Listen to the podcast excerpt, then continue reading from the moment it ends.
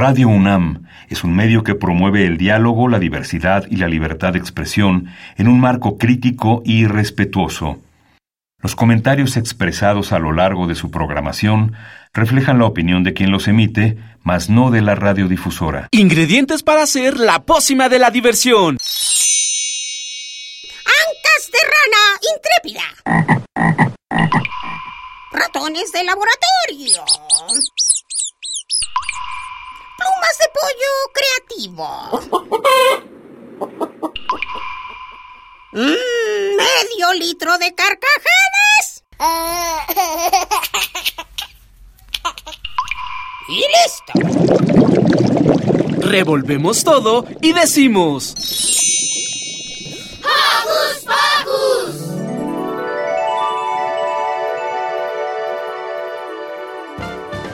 Muy buenos días. Bienvenidos a una emisión más de Hocus Pocus. Estamos felices por sabernos acompañados de nuestros muy queridos Hocus Escuchas. Yo soy Santi. Los saludos con un sonoro beso. Y yo soy Silvia. Mandamos saludos cariñosos a nuestros Joco Conductores y a Carmen, Lilith y Luis, nuestro super equipo de producción. Hoy en Hocus Pocus, Yale nos trae una deliciosa entrevista con una chef repostera. Después, Ricky nos presenta a una gran cuentacuentos. Libby nos trae una interesante nota sobre la voz. En el Sana Sana, Liz nos habla sobre la actividad física de los Joco Escuchas. Este programa va a estar chidísimo, así que no despegues tus orejas de la radio porque ya inició Hocus Pocus. Quédate en casita y no olvides que nos gusta saber de ti a través de nuestras redes sociales. Conéctate con tu tablet, compu o celular. Si es necesario, pide ayuda a tu mami o papi. Facebookea con nosotros, búscanos como Hocus Pocus Unam, regálanos un like y mándanos tus sugerencias musicales o cuéntanos qué haces para entretenerte en casita. Pero si lo tuyo son las frases cortas, búscanos en Twitter como arroba Hocus Pocus-unam. Síguenos y pícale al corazoncito. Es hora de comenzar a bailar. Comencemos a dar vueltas con péndulo caótico de 31 minutos.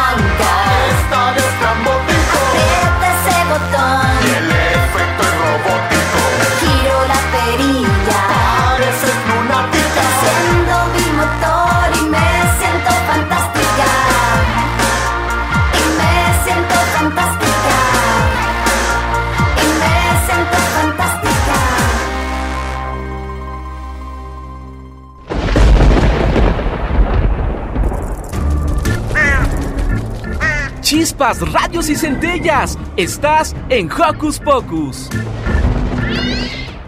Santi, ¿qué es lo que más te gusta de la hora de la comida? Pues el, pues, el postre. Pues justamente Yare nos trae una entrevista sobre postres y cosas deliciosas con Metzeri Rosales, una excelente chef repostera. Mm, qué rico, vamos a escucharla. ¿Listo micrófono? ¡Yay! ¿Listo invitado? ¡Yay! ¿Listas las preguntas? ¡Yay! Tres, dos, al aire. Ahora va la entrevista. Hola Joco Escuchas, soy Yare y hoy estamos con Meretzi Rosales Estrella. Ella es chef repostera. Hola Metzi. Hola, ¿cómo estás? Bien, ¿y tú? Bien, bien. Primero cuéntanos, ¿qué es una chef repostera? Mira, somos las personas, si te fijas cuando tú vas a una reunión, a un restaurante y vas y pides tu comida, somos los que creamos el sabor final de, de tu día. Es el postre con lo que te quedas, con lo más rico. Esos somos, las personas que creamos tu dulce momento del final de toda comida. ¡Qué rico! Mucho. Eso es lo que más nos gusta a todos, ¿no? Modos, es lo que esperas de las comidas. El, el final, pues, para que sientas rico tu boca. Como que normalmente te comes todo para llegar a esa parte. Exacto, esperas el final para el pastelito, un tiramisú, un helado y es lo que te queda, lo dulce. ¿Cómo te interesó ser chef repostera? Pues toda mi vida mi papá es chef, pero de comida salada. Y después, ya más grande, que fue cuando me metí a estudiar la carrera, veía a un chef que es muy famoso en Estados Unidos, Body Balastro. Y me empezó a gustar mucho su decoración en fondant, que es a lo que yo me dedico más que, que a los postres. Es pastelería de diseño. Entonces, por él estudié. Por él dije, sí, sí puedo, cómo no, y me metí a, a estudiar para ser chef. ¿Qué es eso de pastelería de diseño? La pastelería de diseño, no sé si conoces los pasteles de fondant, que si tú quieres en tu pastel así súper decorado con unas imágenes de princesas o este azul y de este Monster Inc. en 3D, hacer las, la decoración como si esculpieras en plastilina, pero usamos fondant, que es una masa de azúcar, de azúcar glass, y haz cuenta que es plastilina, entonces haces tu pastel fuera de lo común, fuera de un pastel tres leches que puedes conseguir en una pastelería tradicional, es un pastel a tu gusto con los detalles que tú quieras, entonces es, es, es muy diferente. Muy bien, es como si tú les mandara lo el diseño que tú quieres. El que tú quieras, exacto. Si tú tienes un peluche favorito, tú me lo mandas y me dices, ¿sabes qué? Quiero esto en tu pastel. Ah, te lo hago en el pastel. Es eso. Muy bien. ¿Qué habilidades necesitan los escuches para convertirse en chef reposteros? Mucha creatividad, muchas ganas y aparte ganas de estar actualizándote todo el tiempo, de tomar cursos, todo, ser constante. Eso necesitas. ¿Qué es lo que más te gusta de ser chef repostera? El, el- lo que más me gusta, como te digo, me dedico a los pasteles, es hacer feliz a las personas en su cumpleaños, que es para lo que más me piden un pastel. Verle la cara a un niño cuando le hago el pastel de su peluche favorito, es padrísimo. Eso es lo que me gusta. La felicidad que les das. ¿Mandé? La felicidad que les das. Mucho, es, es muy padre, eh, es muy agradable ver a un niño cómo le entregas el pastel y se sorprenden que me ha pasado que no han querido partir el pastel de tanto que les gusta, entonces eso me gusta mucho. No se lo quieren comer. Quieren tú- dejarlo ahí para, para siempre. Llegan a quitar la decoración y la guardan en su vitrina o en su donde ponen los juguetes. Me ha pasado mucho y, y es muy gratificante saber que les gusta. ¿Tienes algún platillo favorito que te guste preparar? Sí, el tiramisú. En cuanto a postre, el tiramisú me gusta mucho y es un, es un postre fácil de hacer. Para quienes no lo conozcan, ¿qué es? Eh, Es un pastel, es un postre italiano que lleva unas soletas que son pequeñas galletitas remojadas en licor de café o un café concentrado. y Llevan una crema parecida a una crema pastelera, pero no es. Y así la vas, vas poniendo una capa de galleta, otra capa de crema y hasta arriba cocoa alguna y va muy frío. Es muy sencillo. Como un pay de limón. Mm, cremo- complejo. por las capas, porque metes galleta, luego pones tu cremita arriba, otra galleta, otra cremita y lo congelas. Congelado sabe muy rico. O es como yo me, me, me lo gusta comer. ¿Cuál se te complica más preparar? Los macarrones. ¿Has visto que venden, eh, parecen como hamburguesitas de colores, que meten fruta o algún dulce adentro y van pintados padrísimo? Son muy difíciles de hacer. A mi punto de vista, lo he intentado, sí me salen, pero es un postre muy complicado. Se necesita técnica. Mucha. Y paciencia, paciencia, paciencia. ¿Qué es lo más difícil de ser chef repostera? Que la gente aprecie tu trabajo.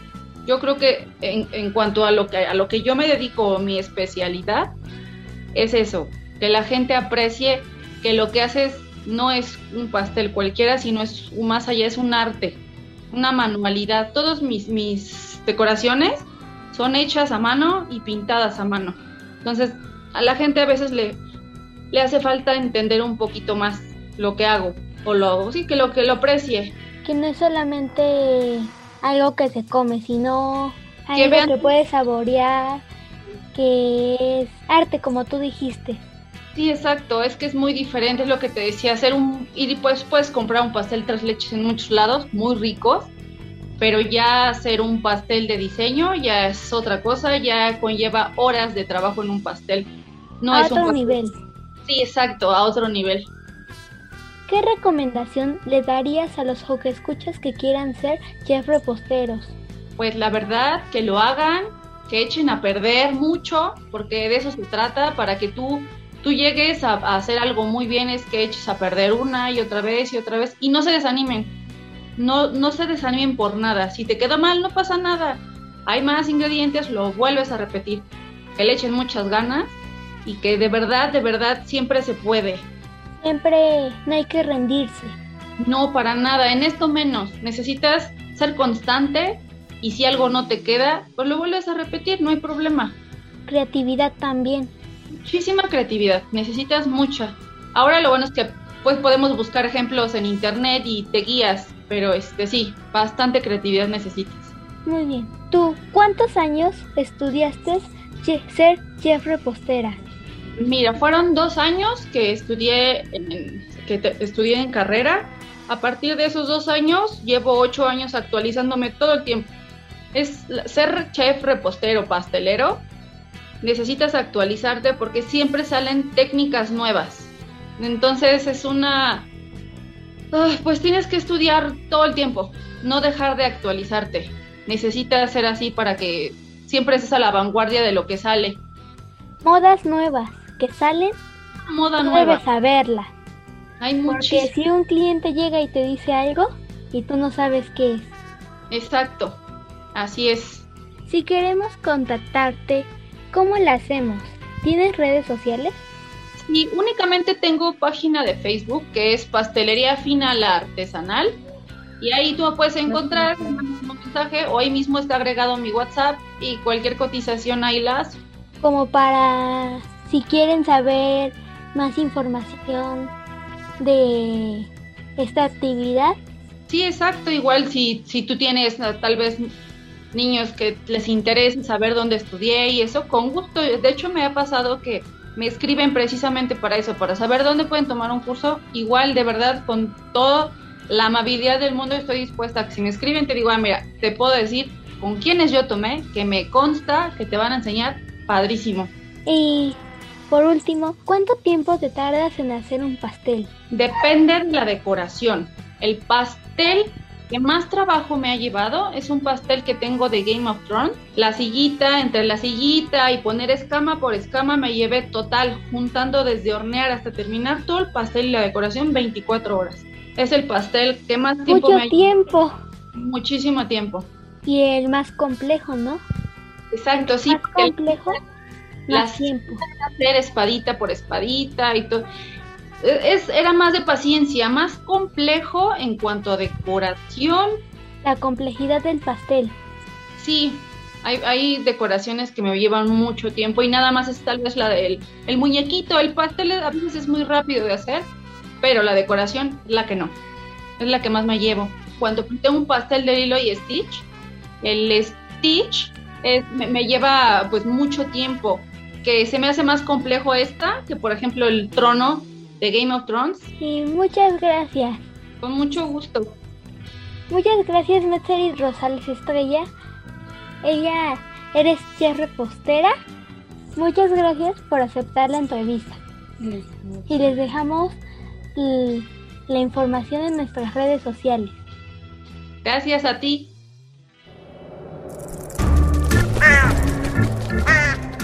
¡Hey! Sé parte de Hocus Pocus y busca nuestras redes sociales. En Twitter somos Hocus Pocus-UNAM y en Facebook Hocus Pocus UNAM.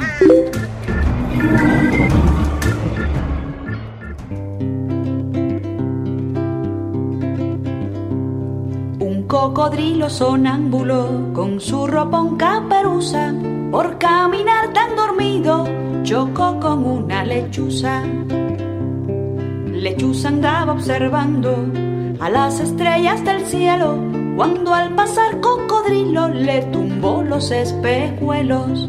Él siguió de largo pasito a paso sin despertar, mas doña Lechuza quedó confusa sin pestañear. Ella con miopía la policía fue y le contó, creo que un cometa de cola verde aterrizó. Creo que un cometa de cola verde aterrizó.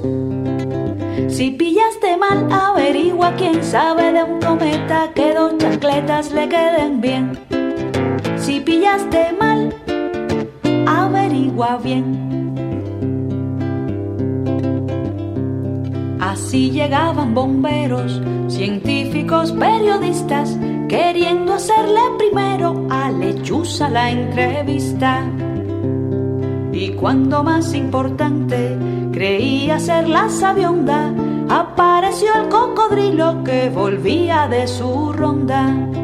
Ante tanta gente galantemente sin despertar, recogió los lentes a la lechuza y se fue a acostar. A la de espejuelos bajo este cielo ya nunca más.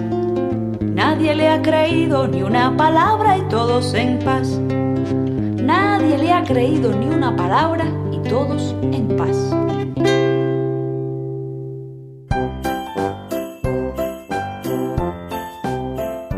¿Qué les interesa a las niñas y niños de hoy? Su opinión es importante. Seguimos con la nota de la semana.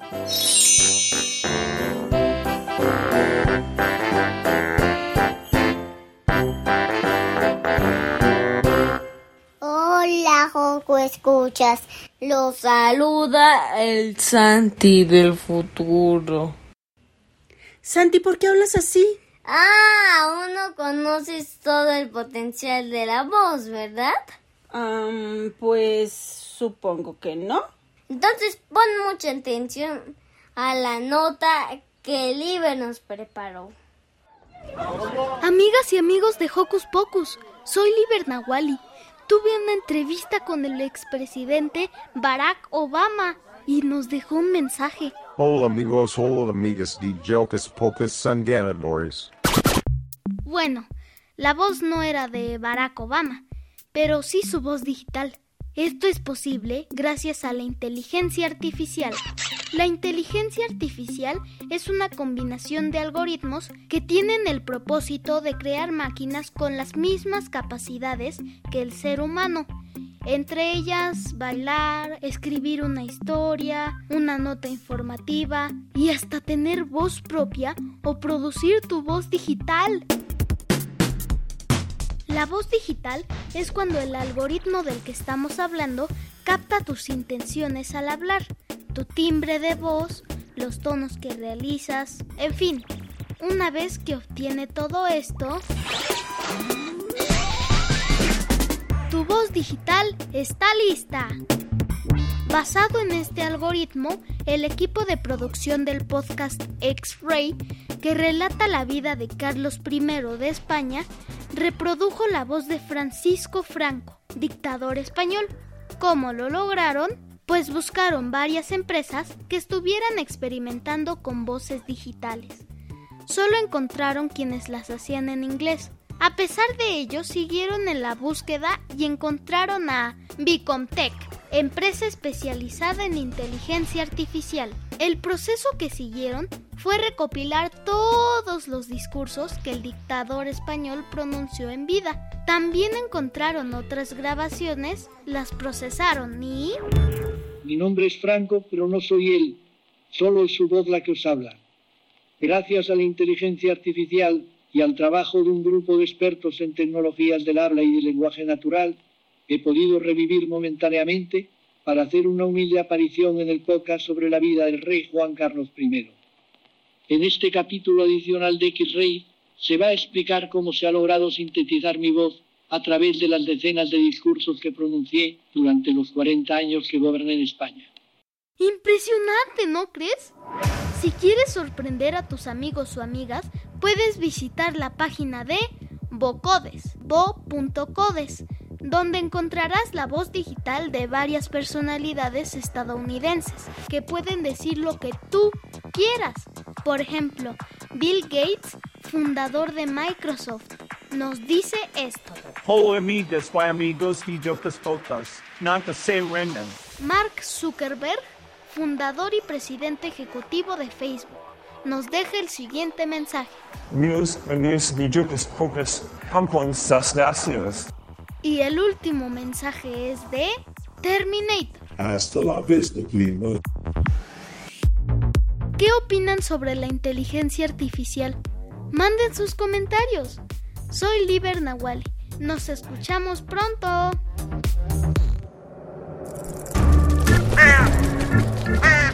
¡Hey! Sé parte de Hocus Pocus y busca nuestras redes sociales. En Twitter somos Hocus Pocus-UNAM y en Facebook Hocus Pocus UNAM.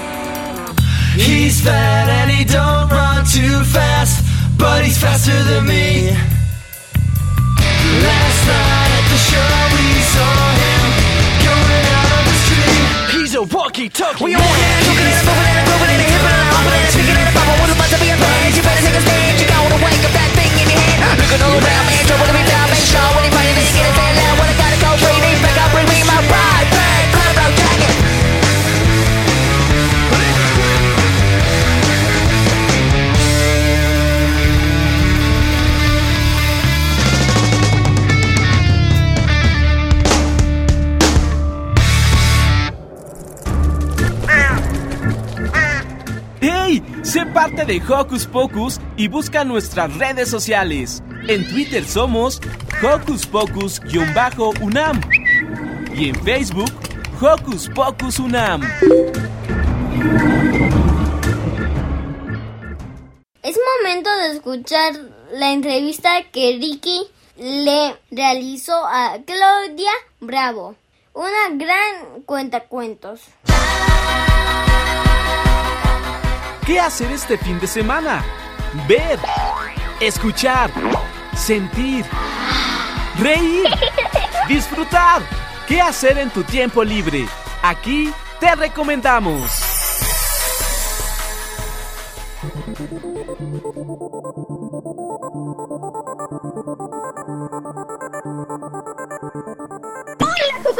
Muy buen día. Yo soy Ricky y el día de hoy me encuentro con Claudia Bravo Cuenta Cuentos. ¡Bienvenida! Gracias, Ricky. Muy emocionada de estar aquí con ustedes. Gracias por la invitación. De verdad, gracias. Muchísimas gracias a ti por aceptar la entrevista y bueno, vamos a comenzar. Primero que nada, ¿qué es y qué hace un cuentacuentos? ¿Qué es un cuentacuentos? Justamente el nombre lo dice, ¿no? Un cuentacuentos cuenta cuentos. Es un narrador de historias, ¿sí? ¿Qué es? ¿Qué hace? Eh, tiene que, fíjate que nada más, Ricky, qué interesante. Mucha gente dice, ay, no, es que yo no sé contar. Y resulta que no nos damos cuenta que todos en algún momento de nuestras vidas somos cuentacuentos. Porque tú en algún momento llegas con algún amigo, con tu mamá, con tu papá, con algún compañero, con tus jefes, no sé, a contar, a platicar algo de lo que te pasó.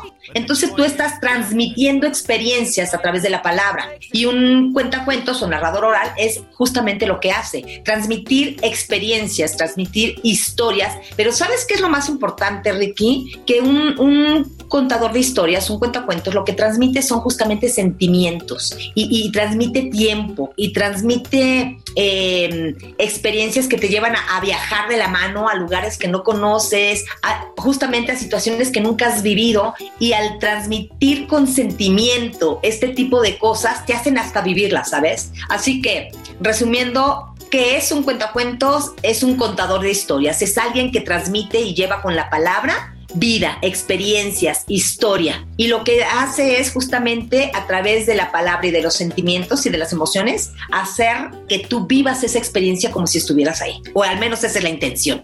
Y qué padre que, que existan los cuentacuentos y qué padre que puedan transmitir esto. Cuéntanos, ¿tú ¿Por qué decidiste ser cuentacuentos y por qué contarlos a los niños? ¿Por qué no adultos, adolescentes o demás? Eso, Ricky, me encanta esa pregunta. Te voy a platicar. Yo tengo tres hijos. Como verás, ya no estoy tan jovencita, pero mis hijos tienen, uno tiene 30, otro 27 y otra, mi niña tiene 24. Y desde que ellos nacieron, a mí me encanta, me ha encantado siempre eh, jugar, contar historias, cantar, eh, estimularlos, pero porque yo soy bastante inquietita, ¿eh? Así que desde hace 30 años, es más, desde antes con una sobrina, yo empecé, fíjate qué irónico, pero sí, yo empecé a contar historias, pero eso es por el amor que tienes, obviamente, a, tus hijos, a tus sobrinos, y por hacer un vínculo, ¿no? De, convivencia, de diversión. Ahí, digamos que yo empecé con ese gusto desde antes, yo creo que desde chica, en realidad desde chica, porque así como tú, a mí me encantaba este, estar en radio, en televisión, que nunca lo pude hacer, pero bueno. Y mucho tiempo después, hace 15 años, hace 15 años, a mí me pidieron un proyecto para dar valores a los niños, fíjate qué interesante. Yo soy asesor humanista también. Y antes que pensar en dar mis pláticas y mis conferencias y mis cursos para papás, o para maestros, o para los adultos, yo pensé que podría ser bastante mejor hacerlo al revés, Ricky. Yo pensé que si yo utilizaba la herramienta de contar cuentos, iba a ser una muy buena estrategia para poder transmitir los valores a los niños. ¿Y de qué, de qué estamos hablando? ¿De qué valores? Como estaba yo en un club sociocultural, lo que se pretendía en ese club es que los niños aprendieran a respetar, a convivir, a ser disciplinados, a ser amigos, a cumplir con sus obligaciones, todo lo que implica el ser un, ser humano respetuoso y responsable, ¿no? Entonces, yo supuse que a través de los cuentos podía ser muy divertido, podríamos hacer muchas cosas que por medio de la experiencia y la palabra, pues podría ser bastante mejor transmitir a los niños y de los niños a los papás, en lugar de que fuera de los papás a los niños. Y déjeme te platico, Ricky, que fue muy interesante, ha sido muy interesante. Llevo 15 años contando y yo empecé en ese club, en un club sociodeportivo y cultural, en satélite, el Club Huicacali, y a través de los cuentos empecé yo a promover la lectura, la escritura, y ¿qué crees? Empezamos a hacer teatro. Entonces los niños yo los invitaba a escribir sus propios cuentos y fue maravilloso. La primera obra que, que ellos escribieron se llamó Regreso, no, Boleto a casa. Y fue una, una obra que ellos escribieron, fueron como seis niños los que se pusieron a, a escribir la obra y fue maravilloso porque entonces yo hice la adaptación a teatro y empezamos a, a, ensayar todo este rollo, pero porque lo presentamos ahí en el club como una obra de teatro, pero a mí se me ocurrió irnos a, a locaciones, ¿sabes? Porque en la obra que ellos escribieron había fantasmas, había zombies, había este, montañas, había cuevas. Entonces nos fuimos a un lugar donde había eso y lo grabamos. Fue, fue una experiencia maravillosa. A lo que voy, pues ya me estoy desviando, pero a lo que voy es que a través de los cuentos eh, empecé a transmitir valores ahí, pero eso se convirtió en una actividad tan maravillosa, Ricky, que terminamos, te digo, haciendo tres obras teatrales, eh, promoviendo la lectura, promoviendo la escritura de los propios niños. Y algo que fue emocionante, que nuestra primera obra estaba escrita para 10 personajes. Y cada niño que nos veía actuar decía, yo quiero entrar, yo quiero entrar. China, y me tenías a mí escribiendo un nuevo personaje. Tuve que escribir e inventar cinco personajes nuevos para poder este, hacer esta obra y fue maravillosa maravillosa. Pero bueno, por eso empecé, por eso empecé en ese club y bueno, aquí estoy, 15 años después, contando en todos lados, hasta fuera de México. Eso ya te lo platiqué en otra pregunta, yo creo. Pero este, los cuentos me han llevado a aprender muchas cosas maravillosas alrededor del mundo padre que hayas decidido ser cuentacuentos. Qué padre que eh, la vida te haya llevado por esta magnífica profesión. Ahora dinos, ¿qué es lo que más te gusta de, justamente ser cuentacuentos? Pues justo eso, Ricky. Fíjate que las experiencias que me da cada contada, porque así los contadores de, de, cuentos decimos, ay, tengo una contada, tuve una contada. Una contada quiere decir una función de cuentacuentos, ¿no? O una narración. Pero bueno, en cada contada, en cada show, en cada presentación que tengo, sea en vivo o sea en Zoom, porque como sabes, esta pandemia nos ha hecho readaptarnos, ¿no? Este, es más lo que los radioescuchas, los espectadores, el público nos regala a nosotros, los cuentacuentos, que lo que nosotros les regalamos a ustedes, porque salen experiencias maravillosas. Y, te voy a decir, justamente el ser cuentacuentos me ha llevado a conocer dif diferentes públicos en toda la República, porque gracias a Dios me han invitado a ser parte de festivales internacionales de narración oral. Así que todo lo que me ha dejado, imagínate, las experiencias de conocer contadores de historias de todos lados del mundo, contar para diferentes públicos. Eh, he tenido la oportunidad de ir a contar a Cuba, a Colombia, a Alemania, a Nueva York. Entonces, como tú comprenderás, Obvio que el idioma es diferente, pero siempre he contado en español o a veces en inglés. Pero contar los mismos cuentos a diferente gente de, de, diferentes países, inclusive dentro de la República Mexicana, no es lo mismo contar un cuento en Puebla para la gente de Puebla que para la gente de Zacatecas o para la gente de Querétaro. Fíjate que el cuento se va haciendo diferente porque la gente es diferente en cada lugar, ¿no? Entonces son experiencias maravillosas, de verdad maravillosas, Ricky, que, que el ser cuentacuentos me ha regalado, el, el conocer tanta gente, pero más que nada el ver la inocencia y la felicidad de los niños a través de las historias. Ellos sienten que están dentro de las historias y eso es fascinante, fascinante. Qué increíble la verdad ha de ser tu trabajo, tu profesión y qué increíble que hayas podido viajar a través de los cuentos y a lo mejor no, no lograste salir en radio y televisión, pero yo creo que lograste algo mucho más magnífico que eso, la verdad. Eh, bueno, ahora cuéntanos, justamente ahorita que mencionabas esto de la pandemia, cuéntanos, ¿tú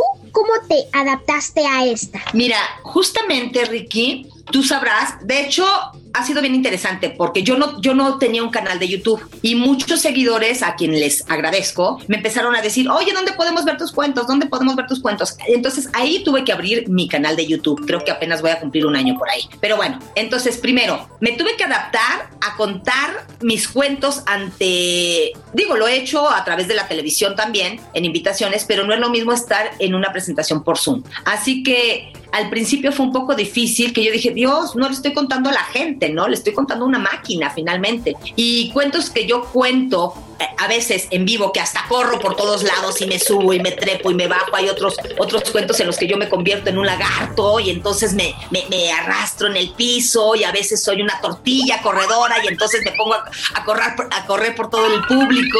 Este, eso fue difícil y tuve que hacer adaptaciones que ahí en mi canal de YouTube pueden ver. La tortilla, ¿qué crees? Tuve que hacer una tortilla de verdad le puse sus ojitos, le puse sus manitas, sus pies y la tortilla se convirtió en Claudia, porque yo primero me convertí en la, en la tortilla, pero aquí fue al revés, ¿no? Eh, ese tipo de cosas, ¿no? Recurrir a, al menos en YouTube, a herramientas como títeres o como algunas otras cosas que también a veces uso en vivo. Pero en las presentaciones por Zoom también tuve que adaptar las presentaciones justamente, Ricky, porque es más difícil capturar la atención de la gente. O yo que soy una cuentacuentos que me gusta eh, hacer al público interactuar, que el público sea parte de los cuentos, que el público a veces actúe inclusive, ¿sabes? Porque yo lo que hago a veces en, en mis presentaciones es llevar hasta disfraces, ¿sí? Y en las presentaciones en vivo tú puedes ver de repente a un papá disfrazado de un sapo enorme, ¿no? El sapo verde, que es otro de mis cuentos, este,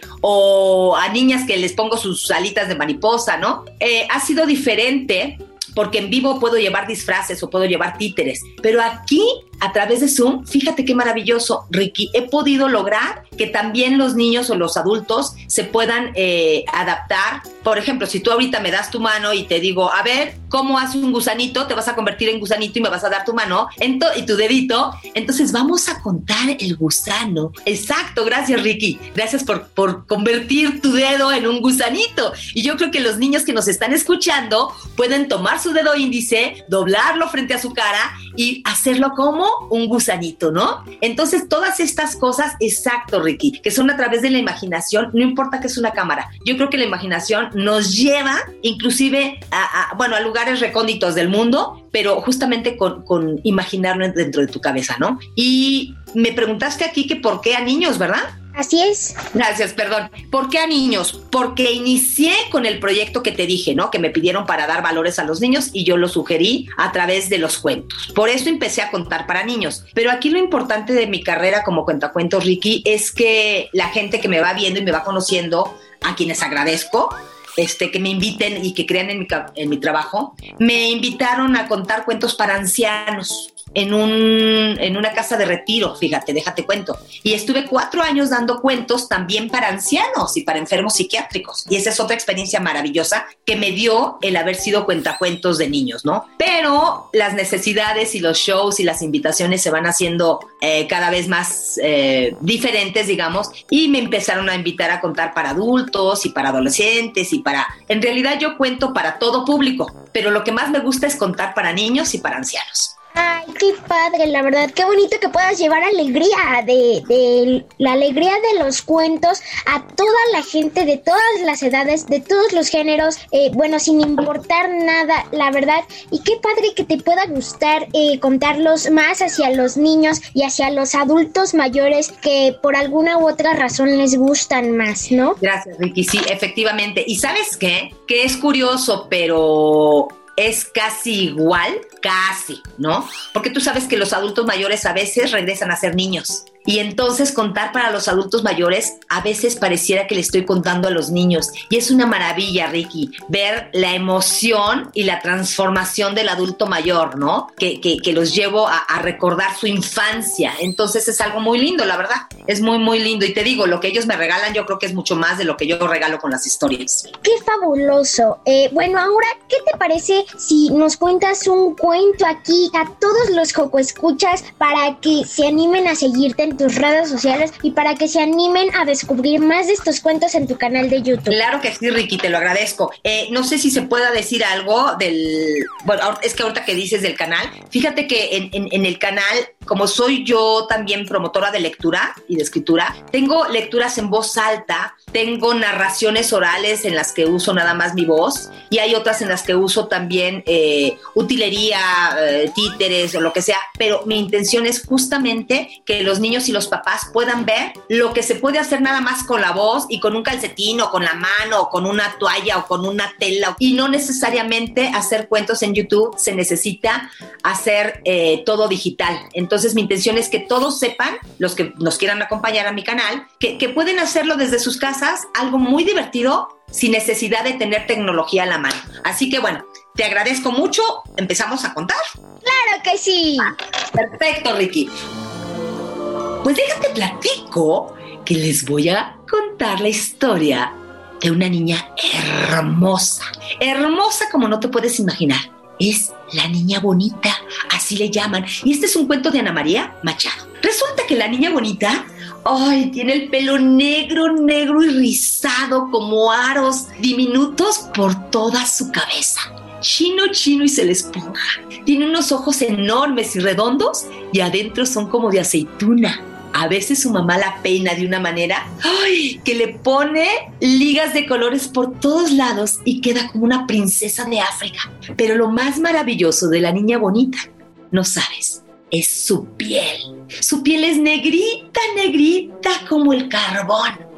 Y la niña bonita tiene un gran amigo, que es un conejo blanco, blanco como la nieve. Y resulta que la niña bonita, a quien te voy a presentar hoy, este es algo, es un- un- una niña linda que me traje de, de Cuba cuando fui a un festival, ve qué hermosura. La niña bonita era así de negrita y su gran amigo, el conejo blanco como la nieve, todos los días que se acercaba con su amiga, se le quedaba viendo de arriba a abajo. No podía creer este bello conejo que la niña bonita sea tan negrita. El conejo era blanco como la nieve, tenía sus orejas rosadas y los ojos rojos, rojos, rojos. Y claro, una naricita que, si todos los que nos escuchan pueden mover como, como un conejito en la naricita, muy emocionado, cada vez moviendo su naricita así, Ricky, justamente, gracias, se acercaba a la niña bonita y le decía, Niña bonita, niña bonita, dime, ¿cómo le haces para ser tan negrita? Y la niña bonita, muy emocionada porque el conejo estaba enamorado de, de su color, siempre le decía, pues no lo sé, chico, ¿será que algún día de chiquita yo creo que me cayó un poco de, de pintura por todo el cuerpo? Sí, yo creo que eso es lo que pasó. Y entonces el conejito fue corriendo a la tienda, consiguió pintura negra y se le echó. ¿Y qué crees? De repente quedó negrito, pero vino una gran tormenta y volvió a ser blanquito. Y el otro día volvió a acercarse a su amiga, la niña bonita, y le dijo, Niña bonita, niña bonita, por favor dime, ¿cómo le haces para ser tan negrita? Y la niña bonita voltea a ver, oye chico, pues yo no sé muy bien la verdad, pero yo te voy a decir, yo creo que desde chiquita yo tomé tanto café negro que mira nada más cómo quedé, mira cómo quedé. Y el conejito fue corriendo hacia su casa y todo el día tomó tazas y tazas y tazas de café negro. ¿Y qué crees? No quedó negrito, quedó bien blanquito y toda la noche se la pasó en el baño haciendo pipí porque el café es diurético y nada de negrito. Así que al otro día llegó todo desvelado, todo desvelado y le volvió a preguntar, Niña bonita, niña bonita, por favor dime, ¿cómo le haces para ser tan negrita? Oye, chico, ya sé, ahora sí te voy a decir la verdad. La verdad es que yo he comido mucha uva negra, mi niño. Sí, sí, ese es mi secreto. Ve rápido a comprar mucha uva negra y cómetela todas, amigo. Y el conejito blanco, muy obediente, fue a comprar tantas uvas negras. Se atascó de uvas negras. ¿Y qué crees?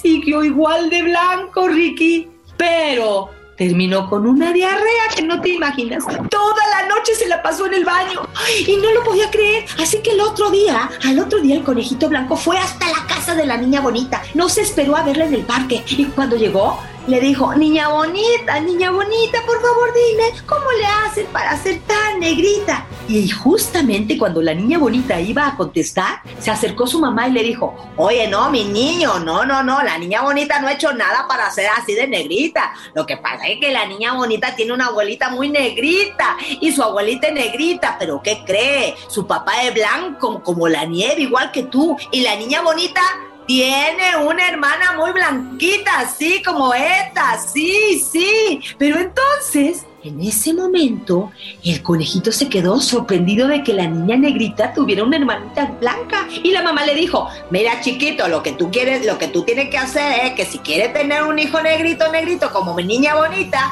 pues tú tienes que conocer a una, conocer a una, a una conejita negra para casarte con ella. Y el conejito blanco fue efectivamente a conseguir una hermosa y maravillosa conejita negra. ¿Y qué crees? Se casó con ella. Tuvieron muchos, muchos, muchos conejitos. Hubo conejitos blancos, hubo conejitos negros, hubo conejitos grises, hubo conejitos blancos y negros. Pero no sabes, la niña bonita fue la madrina del conejito negro.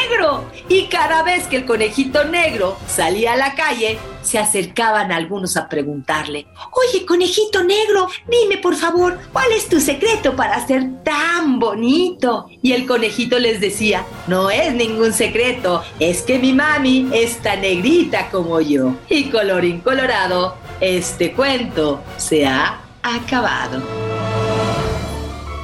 Gracias Claudia por contarnos este maravilloso cuento, de verdad muchísimas gracias. Pues bueno, Juego Escuchas, anímense a seguirla en todas sus redes sociales. Eh, cuéntanos Claudia, ¿cómo te podemos encontrar eh, justamente en estas redes sociales? Muchas gracias, Ricky. Primero que nada, muchas, muchas gracias por la entrevista y por la invitación. Y este, y bueno, yo estoy como Claudia Bravo Cuentacuentos en mi canal de YouTube. Y como les comenté, pueden encontrar lecturas en voz alta que me parece interesante que lo, que lo vean.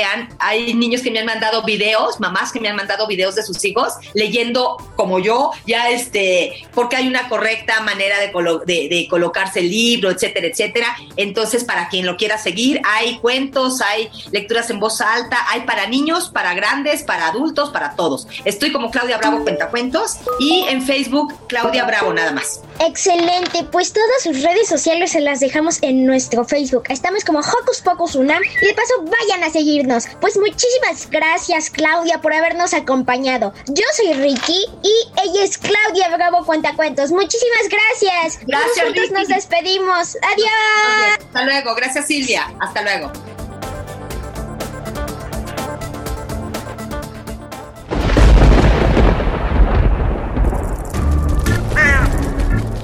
Chispas, radios y centellas. Estás en Hocus Pocus.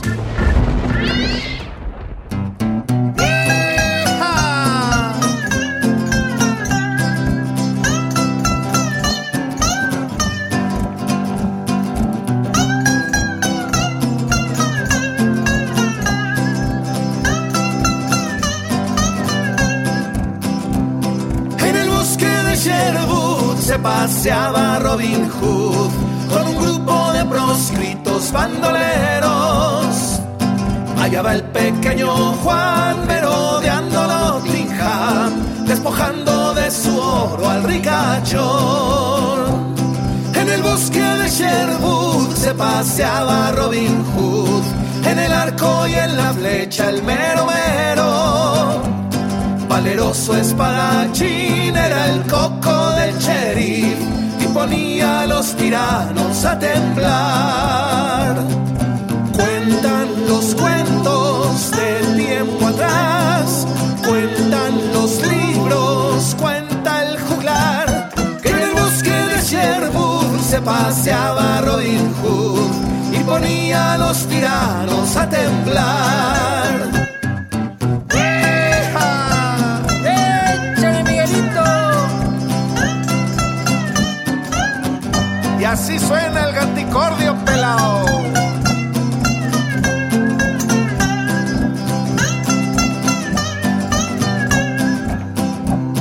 En el bosque de Sherwood se paseaba Robin Hood, príncipe de los ladrones y cuatreros.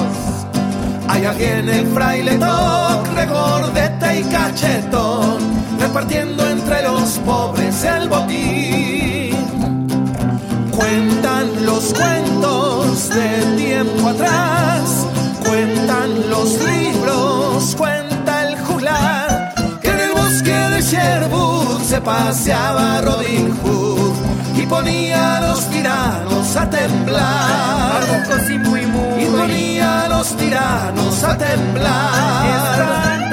Y ponía a los tiranos a temblar.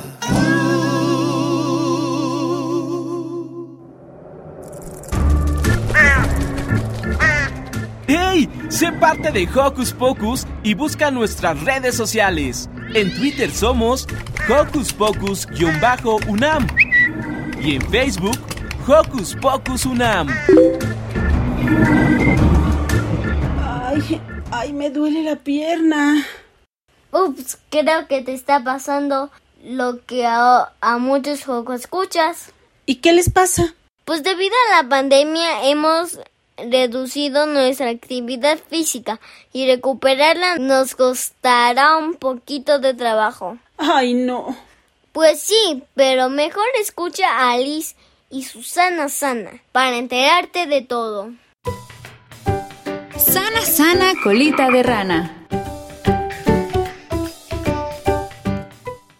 Debido a permanecer en casa por la cuarentena, muchas personas limitaron la actividad física. Tal vez tú, Joco Escucha, dejaste de jugar en el parque o de ir a tus prácticas deportivas. Pero ¿cuál es el impacto de no hacer ejercicio o mover activamente nuestro cuerpo? Conozcamos la respuesta, pero también las alternativas, con la guía de la licenciada Alejandra Mena Córdoba, fisioterapeuta del Hospital Infantil de México Federico Gómez.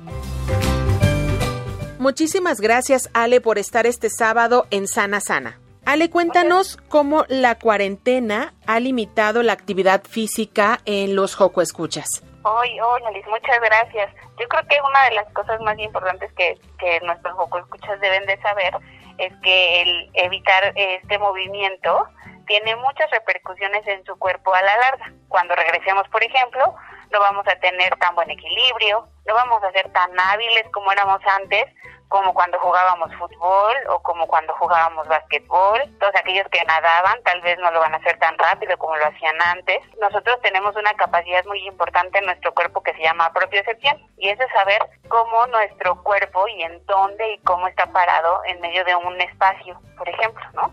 Entonces cuando nosotros regresemos a espacios muy grandes, no vamos a tener como esta capacidad tan desarrollada de saber si de repente llega alguien y nos empuja y nos podemos caer o si hay una piedrita. Todas estas cosas son eh, habilidades que nosotros desarrollamos cuando nos movemos mucho y cuando dejamos de movernos, estas habilidades se ven un poco disminuidas. Las podemos recuperar, por supuesto, pero si vamos a sentir una diferencia muy grande en cuando no teníamos a nadie a nuestro alrededor y éramos como mucho más fuertes y como mucho más hábiles en muchas cosas y cuando salgamos ya no vamos a sentirnos ni tan fuertes ni tan hábiles y vamos a sentir como que si chocáramos con todo o como que la gente se viene encima de nosotros y creemos que nos van a pachurrar. Todo esto son alteraciones que vienen porque ya no estamos moviéndonos tanto ni estamos en tanto contacto con la gente. Otra de las cosas importantes que debemos de saber es que vamos a perder un poco de condición física, como antes que podíamos correr y brincar y saltar sin cansarnos, ahora lo vamos a tener como, como vamos a sentir como un poco más de cansancio y no vamos a poder hacer tantas cosas como quisiéramos pero poco a poco lo podemos ir recuperando. ¿Cómo podemos recuperar estas habilidades motoras eh, que hemos estado perdiendo como consecuencia de, de, estar en esta cuarentena, ¿no? En casa. Claro, lo primero que tenemos que hacer es decidirnos a movernos. Tenemos que empezar a movernos de diferentes maneras. Por ejemplo, podemos empezar con cosas chiquitas como pedirle a papá o a mamá que los acompañemos a la tienda y en vez de irnos eh, en el coche, aunque esté cerca, podemos decirle que nos acompañen en la bici o que nos acompañen en los patines y podemos caminar con ellos también eh, al súper. Podríamos ir al parque y en el parque podríamos aventarnos una receta de fútbol aunque sea chiquita. Podríamos correr con nuestro perro así lo sacamos a pasear. Cosas que son pequeñas que podemos empezar a hacer para recuperarnos. Podemos jugar con la pelota, por ejemplo, en nuestro patio. Podemos ponerle a nuestra pelota algo de, de agua y rellenar una pelota de nuestra casa con agua y jugar con ella, bien cerrada obviamente, para obtener un poquito de fuerza, eh, aventándola entre nosotros o pateándola en el pasillo con mucho cuidado, ¿no? Podríamos también echar un poco de mano de todas estas cosas de nuestros pasillos en nuestros departamentos y podríamos pintar, por ejemplo, un camino y hacerlo de puntitas y podríamos hacerlo en patitos o podríamos hacerlo en cuclillas o gateando. Son cosas que podríamos hacer con retitas con alguien en nuestra casa y con esto podríamos ir incrementando nuestras habilidades. Y la última, y, y que yo estoy segura que ellos les, a ellos les va a gustar mucho, es que podríamos ocupar nuestros videojuegos, pero no los que nos tienen todo el tiempo sentados. Hay muchos juegos, videojuegos, que podríamos hacerlos de pie y jugando o bailando y creo que esto puede ser una buena opción para, eh, aunque estemos aún todavía en casa, podríamos tener diferentes mejoras motoras. Perfectísimo, Ale, y a mí me encanta la, el ejercicio que en alguna ocasión eh, me pusiste, que es el rally de obstáculos. Estoy segura que nuestros Joco Escuchas querrán saber más. ¿Dónde te pueden contactar, Ale? En, Instagram eh, pueden encontrarnos como fice.fisioterapia y eh, ahí los podemos atender con muchísimo gusto, con todas las alteraciones, tanto como estas como cualquier otras ortopédicas, pediátricas. Ahí estamos para servirles. No olvides dejarnos tus comentarios o preguntas en nuestras redes sociales. Yo soy Liz y nos escuchamos en la próxima cápsula de Sana Sana.